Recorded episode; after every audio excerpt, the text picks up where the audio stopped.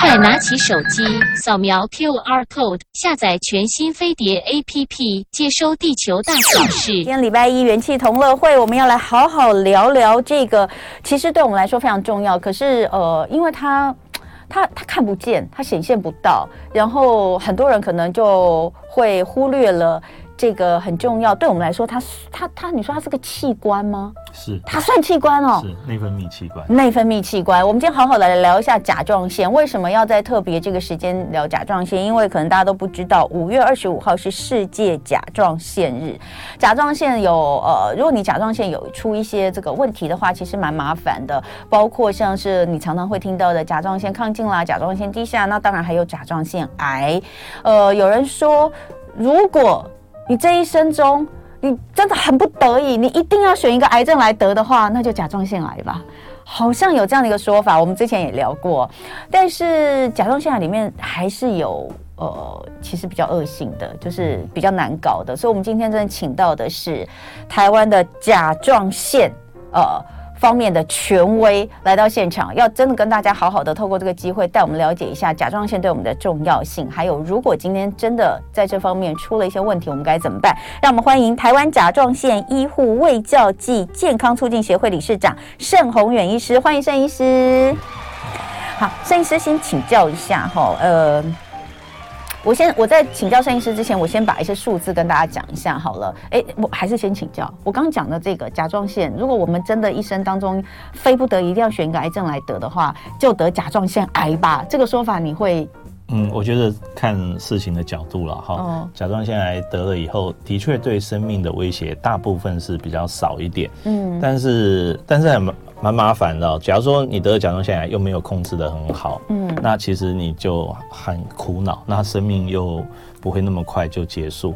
那其他的癌症呢？有些反而是很快可以解脱掉哈，所以我觉得看事情的角度。哦、那你如果说单纯从生命的这个威胁来讲，甲状腺癌呢，大概百分之八九十以上，其实对生命威胁是比较少的。好，那我们就来看看到底甲状腺癌现在在国内的一个状况如何。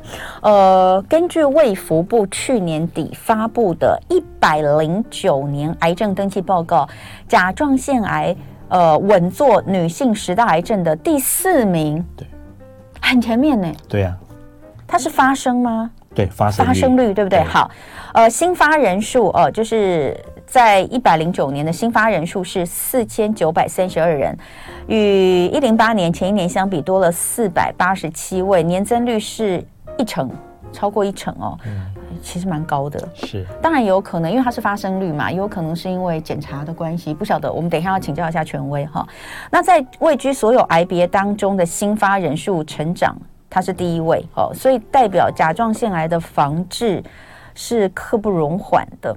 我我们先来看一下，呃，你你怎么解读这个？因为因为就像肺腺癌现在也是很多，可是是因为我们其实比较容易被检查出来，这也是其中一个原因嘛。那甲状腺癌它成长一年成长一成以上。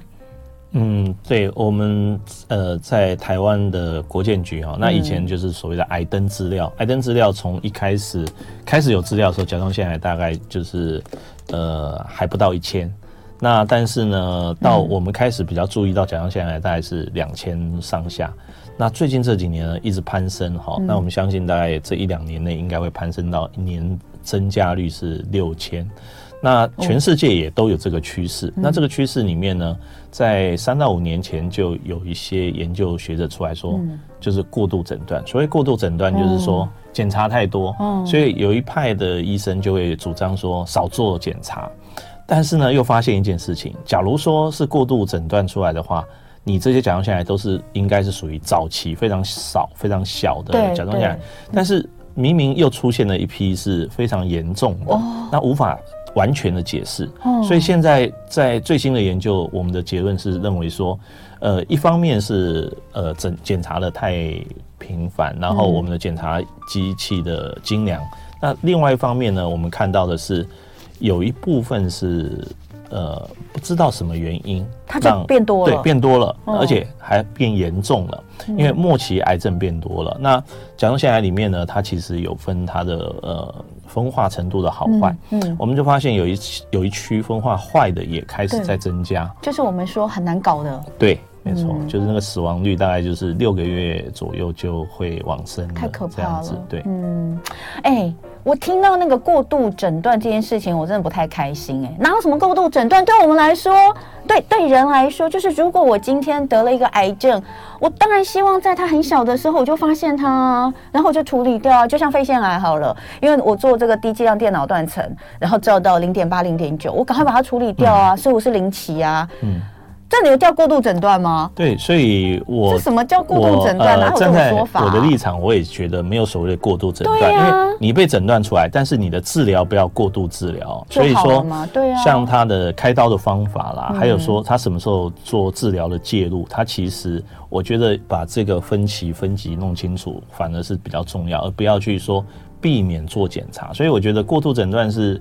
比较的极端的一个这个说法。对啊，当然你当然会希望说你身体有任何状况，你及早发现嘛。嗯。那你说哦，检查出来小小的，难道难道你希望每个人检查出来都大大的吗？然后这真的是很莫名。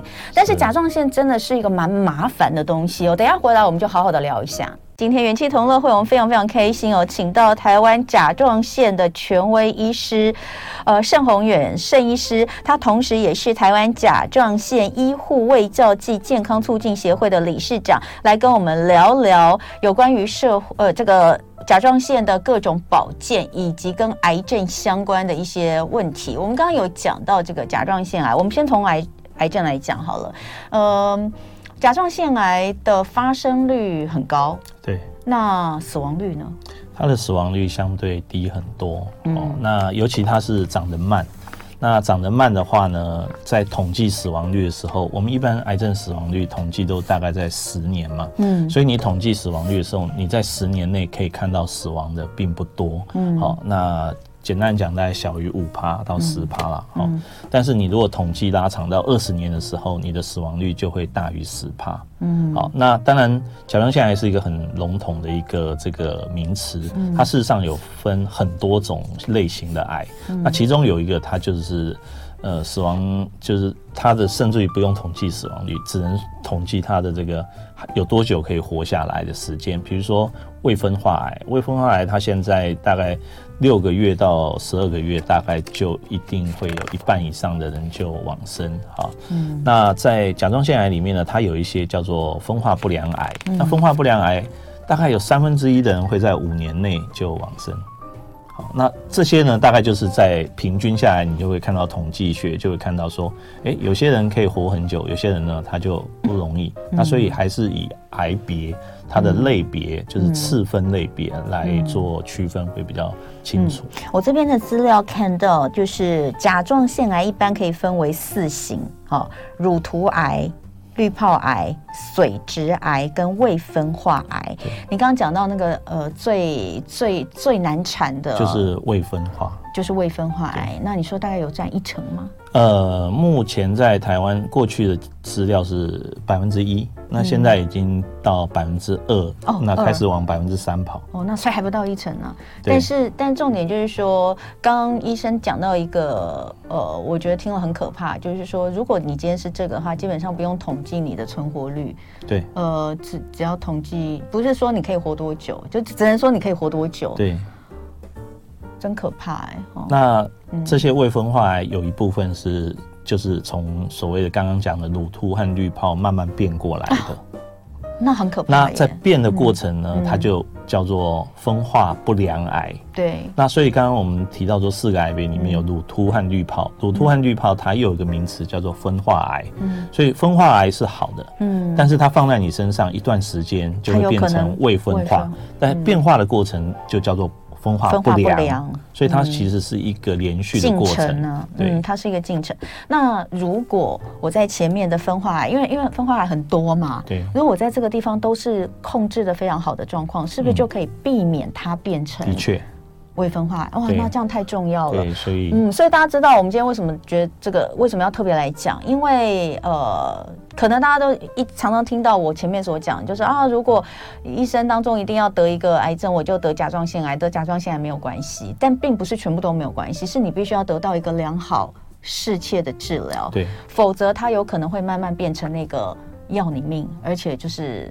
也很难救的癌症，所以这个东西是很重要。那呃，等一下我们会再详细的讲有关于治疗的部分。但是先来说，甲状腺癌好发现吗？呃，应该是说，它一刚开始长成这个早期的甲状腺癌的时候，它没有症状，嗯、所以我们不容易去自己发现。对。那它如果被发现，通常都是因为透过检查。嗯、那有些是这个临床医生经过触诊。哦，那有些是经过这个检查的仪器，那最常见的仪器就是超音波。嗯，那有时候是做了电脑断层，在检查别的位置，比如说检查胸腔，嗯，结果意外呢发现了这个甲状腺长东西。所以如果说早好不好发现，如果你刚好有这个机会做了检查，好，那刚好有这个医生。有注意到你脖子上的变化。啊，当然当然还有我过去的经验，还有一些呃比较亲密的朋友啊，嗯、或者甚至于男朋友看到女生的脖子怎么在吞咽的时候看到有个东西上上下下滑啊，不对称啊，嗯，哦，那还有一些人是自己比较会。呃，就是定期的给自己脖子摸一下，就说哎，怪怪的，我怎么左右不对称？我要摸哪里？我们甲状腺的位置，先给大家那个直接马上示范一下，甲状腺在哪个位置？好，那呃，甲状腺的位置其实在我们男生有个喉结，那女生也可以找到相对的位置哈，对，就在这个附近哈，所以它在前颈部的这个附近哈，两侧哈，它像一个蝴蝶一样，就在这个地方。就男生，你就从喉结的左右两边这边，对对对，它就像一个，就在这个地方，好，就在这个，然后。蝴蝶它瘦瘦瘦的那个身体的部分，就是在这个中间，就是喉结你下方的地方，对，在峡部，我们这个地方叫峡部。哦哦，那所以它有两片蝴蝶，那中间呢就是个峡，好这样子，对，嗯，那这个也就是刚刚我们那个呃主持人跟我们说，这个五二五啊，为什么是世界甲状腺日？其实那个五两个五就像蝴蝶，哦，中间那个二就是小小的，所以就是像一个蝴蝶的这个形状。原来如此，太有趣了。对，所以呃，如果它有肿瘤的话，就会在这个位置。对，它通常位置就是看得到。那其实我会蛮建议有一个这个自我检查的一个方法哈，嗯嗯、就是这个多年前我就很多人就一直问我说自己怎么样注意。那有一个口诀叫推吞处，那推呢就是沿着这个脖子中间往上推。好，那这个推除了推甲状腺，也会推到淋巴腺。好，嗯，那这个因为我们甲状腺出问题的话，有时候淋巴腺也会有肿大的现象，所以我可以顺便这样整个摸上去。嗯嗯。那吞呢？吞的话，我会建议就是说拿一个镜子哈，然后含一杯水，然后在喝水的时候看着镜子，那我们看看脖子上面的这个移动啊，因为吞吞咽会有一个动作，那它是不是一个？嗯，很这个对称的移动啊，有时候你又长肿瘤，好，要含着水，然后要对着镜子看这边，好，好，那我们现在看啊，那我们看起来很对称，好，我们那个呃，我们主持人可以看得到他脖子的这个移动，好，它是一个很对称。好，那而且这种推这种呃吞咽的动作，有时候你会看到特别鼓的地方，那就是有问题了。好，嗯，那触呢？好，触就是等于是沿着这个耳后，触觉的触，对，触觉的触。好，那一直往下摸摸摸摸摸。哈，所以推吞触呢，它其实就是让自己呢可以对脖子呢。它这些地方你就发现不对称，那就有问题，嗯、那可能要找这个医疗人员帮忙哈，嗯、找医生看一下这样子、嗯。所以这个是自我检查的一个方式，是但是其实刚刚摄影师也说了，呃，如果发生发现甲状腺癌，大概多半都是透过健康检查，对，因为可以用呃超音波，超音波、呃、就可以看得出来。那呃，但是如果有一种情形，嗯、也就是说，呃。它的症状直接就到了比较中晚期啊，中晚期的症状就是包括像声音会沙哑，因为我们甲状腺呢，它如果长肿瘤，它的位置如果刚好去影响到我们的声带的神经，好，那这个神经被影响到的时候，你就会发现就很莫名其妙的声音就会沙哑，而且是偶尔性的沙哑。那一开始的时候，它压迫到的时候，那有时候是吞咽，哈，吞咽的时候觉得老是卡卡的，觉得这边有个异物感，好。那再更严重一点呢，就是经常莫名其妙的咳嗽，那又没有感冒，又没有这些呼吸道的问题，结果就产生了这个也可能是甲状腺癌已经走到肺部或中隔腔。那有些人呢更严重。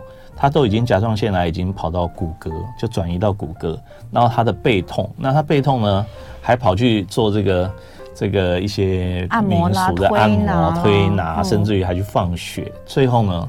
它不是，它其实是甲状腺癌已经转移到骨骼，好，包括我看过转移在背上的这个脊椎骨，好，还有肩胛骨，哈，还有这个甚至于转到这个这个我们手部的这个手肘、呃、手肘骨，哈，这些地方都有看到甲状腺癌的这个，就是说它带来的症状里面，到最严重就是疼痛，但是连疼痛，我们的有些呃病友都还不知道说，其实他的问题已经很明显，谁想得到啦？我背痛，我手痛，我哪里想得到这个部分我会去找推拿很正常，甚至他如果去看医生，可能也是看骨科或复健科，对不对？是。那你刚刚前面讲，如果是影响到声带的话，可能大家会去看耳鼻喉科。对，那那这个会看耳鼻喉科，我觉得这是一个正确的选择哈，因为我有大概。呃，十分之一的病人，他其实甲状腺的肿瘤其实是透过耳鼻喉科检查出来的。哇！因为他们呃，我们病病友他们因为咳嗽一直都不好，结果他其实是因为呃，在甲状腺的一些结节啊，它压迫到了这个我们的声带的管辖的一个区域哈，那就会造成有这样的现象。嗯，那所以有些人是因为声音沙哑啊，偶尔沙哑，好，那或者是他就吞东西或者咳嗽。很奇怪，那我们耳鼻喉科医生他的一个完整检查会包括甲状腺。嗯。哦，所以其实我们看甲，我们如果。去看耳鼻喉科是没有问题的，是应该是可以检查的，因为他就会有一些，至少他的触诊，他这个可以帮你摸一下，好、嗯。那有些比较更完整，他会拿出超音波帮你看。那呃，刚刚你讲到就是移转到骨头会感觉到痛，然后有可能会去做一些推拿，嗯、这些通常是会比较已经对，这个就是算是我们常常就是讲中晚期，中晚期，所以我们觉得它是算晚期，因为它有转移吗？对，它已经转移出去了。那那呃。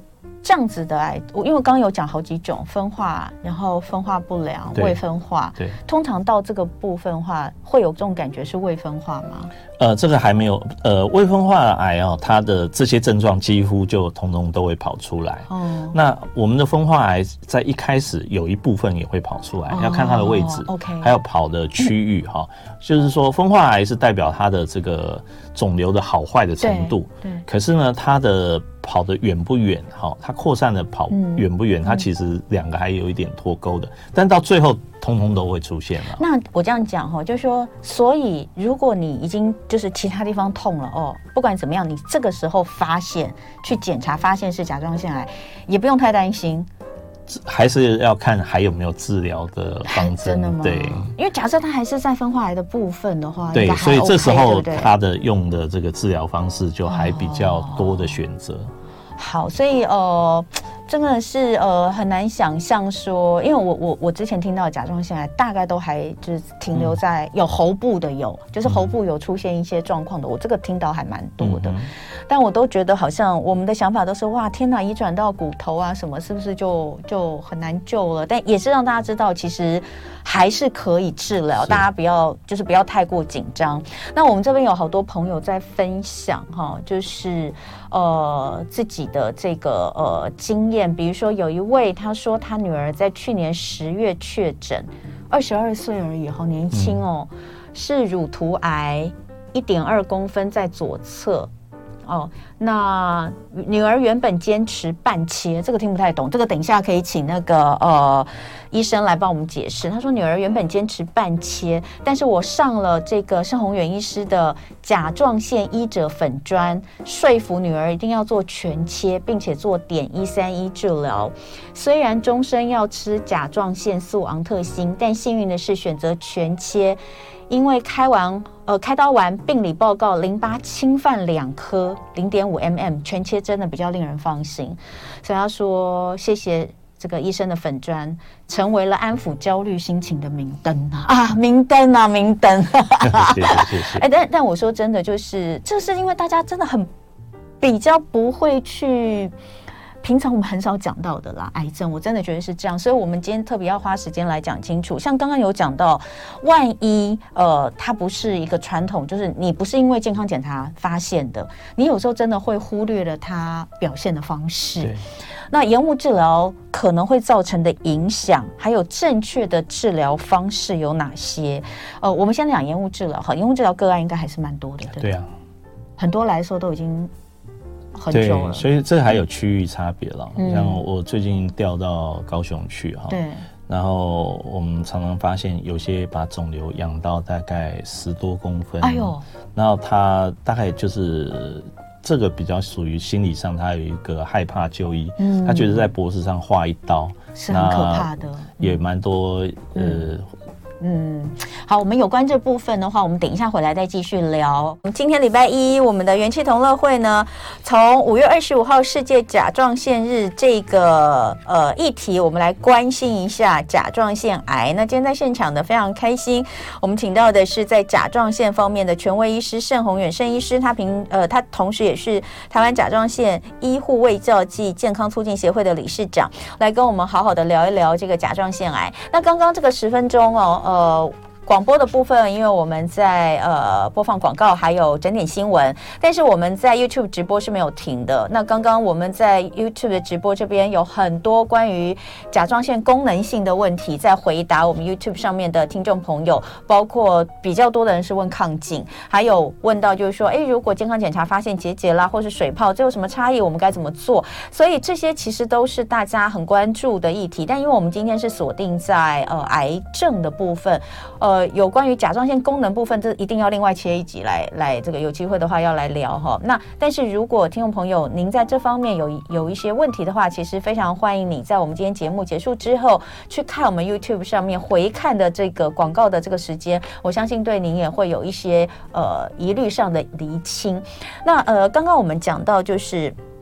延误治疗这件事情，延误治疗是蛮麻烦的，对不对？在甲状腺癌的部分，你你自己印象最深的一个延误治疗的个案是什么？呃，应该是像有一位呃，嗯、大概五十左五五十岁上下的一位妇女哈，嗯、她住在呃离岛。嗯，那她在这个离岛的时候，因为她也是医疗上面，她觉得就比较不方便嘛，嗯、那她就一天到晚就是背痛。那他其实脖子也有一点肿，但是他当时就想说去先看看民俗疗法，因为那个比较呃就是就医比较方便。那民俗疗法就帮他就是推拿，然后哎、他说他推拿这个比较好。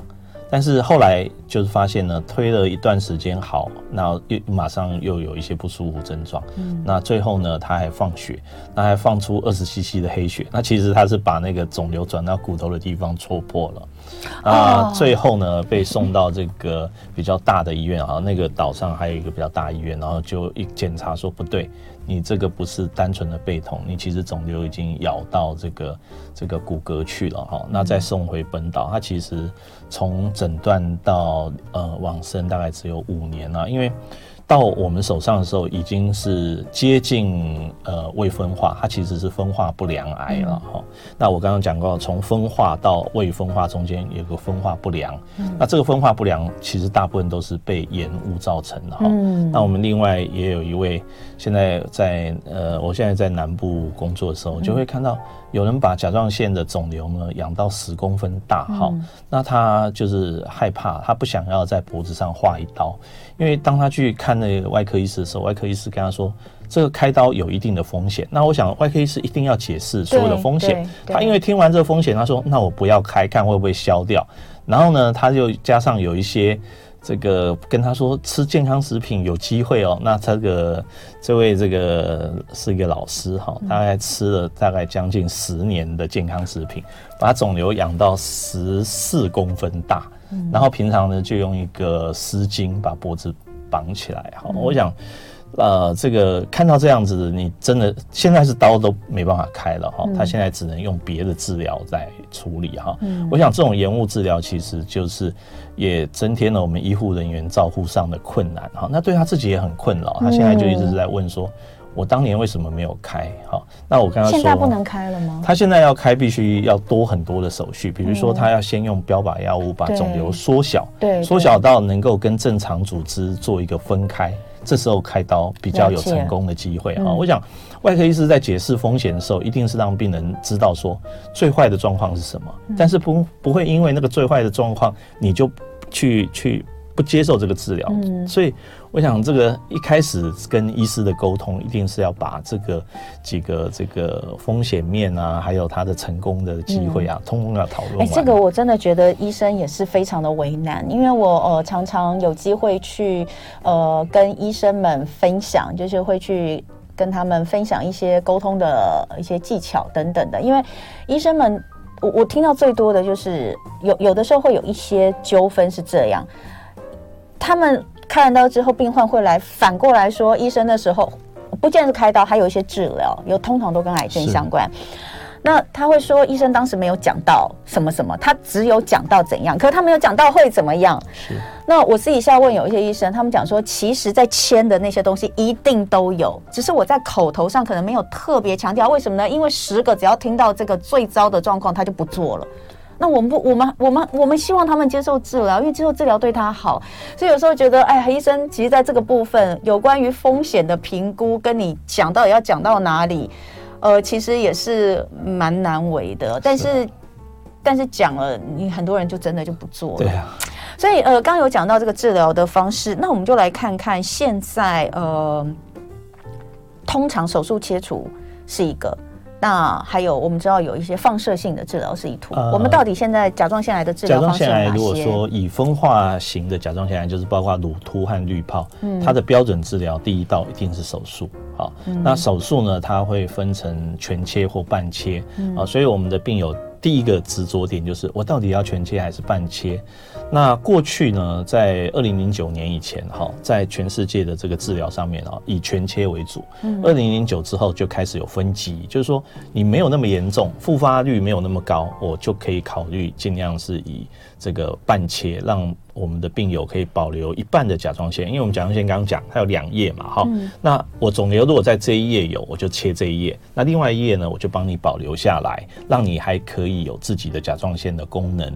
那这个全切和半切呢，它其实是从二零零九年后慢慢的发展出来的一个分级制。嗯，好，那呃，病友呢，有些人就不喜欢被全切，有些人就害怕说，呃，我只做半切，会不会另外一半又长出来？嗯，好，好，那我们在从开刀之后呢，有一部分的人呢就要去做放射点治疗，因为为什么？因为肿瘤呢，它其实从甲状腺，它会跑到外面的地方，又叫。呃，一个线叫淋巴线，它跑到淋巴线的意思就是说它又有扩散了。嗯，这时候你要考虑的是要把这些已经跑出去甲状腺以外的东西再清一下。还有甲状腺呢，在外科医师开刀的时候，它有一部分可能会拿不干净，这个时候我们要靠一些辅助治疗。嗯，所以最重要一个治疗叫放射点。嗯，哦，那放射点很简单啊，病人就吃了一个放射点的胶囊，哦，两颗到三颗，它可以把这些残余的。或者是转移出去的，或者这个有跑远的地方，我们可以把它清掉。嗯，那放射点治疗完以后呢，接下来就是补充甲状腺素。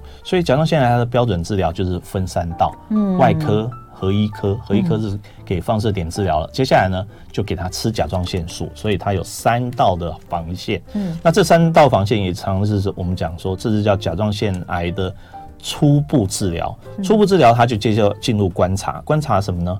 观察这个肿瘤是不是稳定，如果不稳定，后面还有治疗；如果是复发，它后面还有治疗。嗯，呃，刚刚我们在 YouTube 上有一位妈妈，她分享女儿的这个治疗的过程，其实就是完全符合您所讲的，呃，这样的一个过程：手术，然后这个放射放射点，然后还有口服的甲状腺甲状腺素。哦，那嗯，有一些是标靶药物，因为癌症它其实像现在大家都说，啊，好像标靶比较好等等的。在甲状腺癌的治疗也有吗？对，我们甲状腺癌呢，它其实一开始比较不会去用到标靶药物，是因为它这个前面的这个初步治疗其实就可以达到百分之七八十以上的控制率。哦，很多人做完这治疗以后，他就肿瘤可以稳定很长的一段时间，这个时间长的可以到二十年，啊，短的大概也有五到十年。那再出现的时候，我们就会看到的是复发。那当然，我刚刚也讲掉，它只有百分之七八十的控制率，所以有百分之一二十，它怎么样做这三个治疗后，都还是有肿瘤。所以我们就分成一个叫复发，一个叫肿瘤的持续。那不管是持续性的肿瘤，或者是复发的肿瘤，你后面就要考虑再评估可不可以再开刀，不能开刀了，能不能再做放射点？评估了还是不行。这时候就要进入标靶药物，我们就要使用标靶药物了。嗯，那这个标靶药物现在用的状况怎么样？就是大家会担心有，其实标靶药物很多人说它的呃副作用等等，其实已经是优于之前的一些药物。是。那在甲状腺的这个部分是不是也是？呃，甲状腺癌的标靶药物相对出现的比较晚，好，那大概就是不到十年的这个历史哈。那我们先看十年前，十年前的甲状腺癌呢，一旦进入这种呃初步的治疗加上你后面再开刀、再做放射点都无效的时候，病人有可能会被就是送去血液肿瘤科。那他们是以化学治疗为主。嗯，那这些病人一进入化学治疗，其实都蛮痛苦的。嗯，那大概在这个近十年内呢，发展出这个标靶药物之后，病人其实他就不用去接受化学治疗的这个。这个就是那么痛苦的事情哦，他就直接可以采取标靶。好，那标靶我们目前甲状腺癌用的就是口服，嗯，所以他只要每天吃，他就可以把这个肿瘤做控制。嗯，好，那而且标靶药物带来的副作用会会让病患会有一些感觉，但是都是可以控制的。嗯，好，而且很多它里面的一些呃，可能标靶药物还是有副作用啊，这些副作用我们都可以利用这个呃。就是胃教，然后再加上一些简单的药物和处理，它其实可以过得蛮好。所以标靶药物等于是又延长了我们本来甲状腺癌就没有那么可怕，它就又延长。所以我们很多甲状腺癌病人到后来就变成是慢性病。嗯，所以重大伤病被取消也不会要觉得说，哎呀，为什么我我没有重大伤病？没有重大伤病表示甲状腺癌现在被被取消。它在前三年有，但是三年后就是说，了解了解，你从诊断三年后就说啊。原来，嗯，这个你已经不需要再做积极治疗。所谓不积极治疗，就是说你不用再用到那些，你就可以很好的过日子。嗯啊，那这就没有这个挂号可以省一些钱的福利了。这样子。那有没有人来？因为他可能做了一点功课，然后就是这个发现自己是离癌，然后就跟你要求说：“哎，我不要切，我直接吃标靶药物。”呃。通常这样的治疗并不会是比较好的哈，因为初步治疗还是最好。初步治疗就是我刚刚讲的外科放射点，然后再吃甲状腺素。但是有一群人是外科就不能动，像我刚刚讲的这个，养到十几对，因为呃，我我我。我到我调高雄农总有大概一快两年一年多，嗯，我们现在遇到有绑丝巾的、绑围巾的，还有这个穿高领毛衣的，哇，那这些呢大概都是十公分以上，这些都不能够开刀，所以他不能开刀，他就不能做放射点，所以他整个初步治疗整个就要把计划延后。那反过来就是把标靶药物放在前面，对，了解了解。那那其实高雄看到的这些。呃，我在台北和台中其实也有看到了。那因为台北、台中看到的也是有这样情形，只是说他们比较没有拿着围巾啊这些去围啊。哦、所以呃，简单的讲就是标靶药物它有时候会。因为状况移到最前线去处理，嗯、这样子。好，那当然，其实就像我们一开始所讲的哦，这个摄影师有说，甲状腺癌看你用什么角度去看他，呃，就是以以他是不是真的会危及到你的性命这件事情来说，或许大家会觉得比较不用那么担心。但问题是，他时间真的是拖得很长，他可能会你一生当中都需要去跟他对做这个呃做做治疗，或是要去跟他共存哦，然后要保持自己。在呃一定的治疗好的状态之下，但是其实也不用太太紧张，因为真的大多数的只要接受适当的治疗，愈后都是很好的。对所以等一下回来哦，我会再请申医师来分享呃一点，就是呃。控制的很好的状况，其实他的生活根本不会受到影响。那当然，最后可能会有一些需要提醒，哪些人比较容易得。今天礼拜一非常开心哦，我们请到元气同乐会的来宾是台湾甲状腺医护卫教暨健康促进协会的理事长盛宏远医师。那刚刚有讲到，就最后我们是不是可以跟大家分享一下，就是呃甲状腺癌不要那么怕，呃好好控制，生活品质也是可以很好的，对不对？对，嗯，所以我们甲状腺的这个恶性肿瘤，嗯、除了极小部分哦，它的治疗是比较棘手哦。嗯、那如果以我们大宗来讲的话，嗯、是所谓的风化性的甲状腺癌，它包括乳突跟滤泡。嗯，那这两个癌呢，它在标准的治疗下，它其实控制率就已经有八成了。嗯，那就算说后面有再复发或者控制的比较不好。嗯我们现在科技的进步有很好的标靶药物，嗯、那这些标靶药物它的使用其实可以大大的这个延长，嗯、那个延长呢，可能就是数十年这样去算哈。嗯、那我我自己的这个病患啊，他从这个二零一四年转到肺部以后，他开始有标靶药物之后，嗯、他就靠着标靶药物，他又继续可以有很好的生活。也到现在也十年了，对呀、啊，所以所以。嗯呃，我想标靶药物进到我们甲状腺癌的这个领域里面呢，其实是给我们甲状腺癌的病友一个很大的一个这个帮忙哈，因为大家都不用担心。那即便是那些手术，就说你当时是害怕手术，结果手术完 还没有去手术，结果现在已经不能手术了。我们现在有一些是用了标靶药物，把你的肿瘤先缩小，嗯，然后呢，让外科医师给你开刀，又很容易的把肿瘤杀下来，哈，那这个其实也是。呃，不一样的一个做法，对，所以有了标靶药物进入了我们甲状腺癌的照护领域里面，嗯、其实对我们医护人员来讲是多了一个好的一个武器，那对我们病友来讲是多了一个保障哈，嗯、因为你真的是不用担心。嗯、那最后还是提醒一下，就是甲状腺癌的高风险群，女性多哎、欸。对，四比一，女生四个，男生一个。对，所以好发年龄是好发年龄的话，我们现在会有两个高峰群哈，一个是在偏小朋友的封呃这个这个个我们一个封封起来了哈，另外一个就是在三四十岁的小朋友是多小？小朋友我们在十岁上下其实就有病友开始出现了哈，那到了十几岁就有，那这一群人他的这个。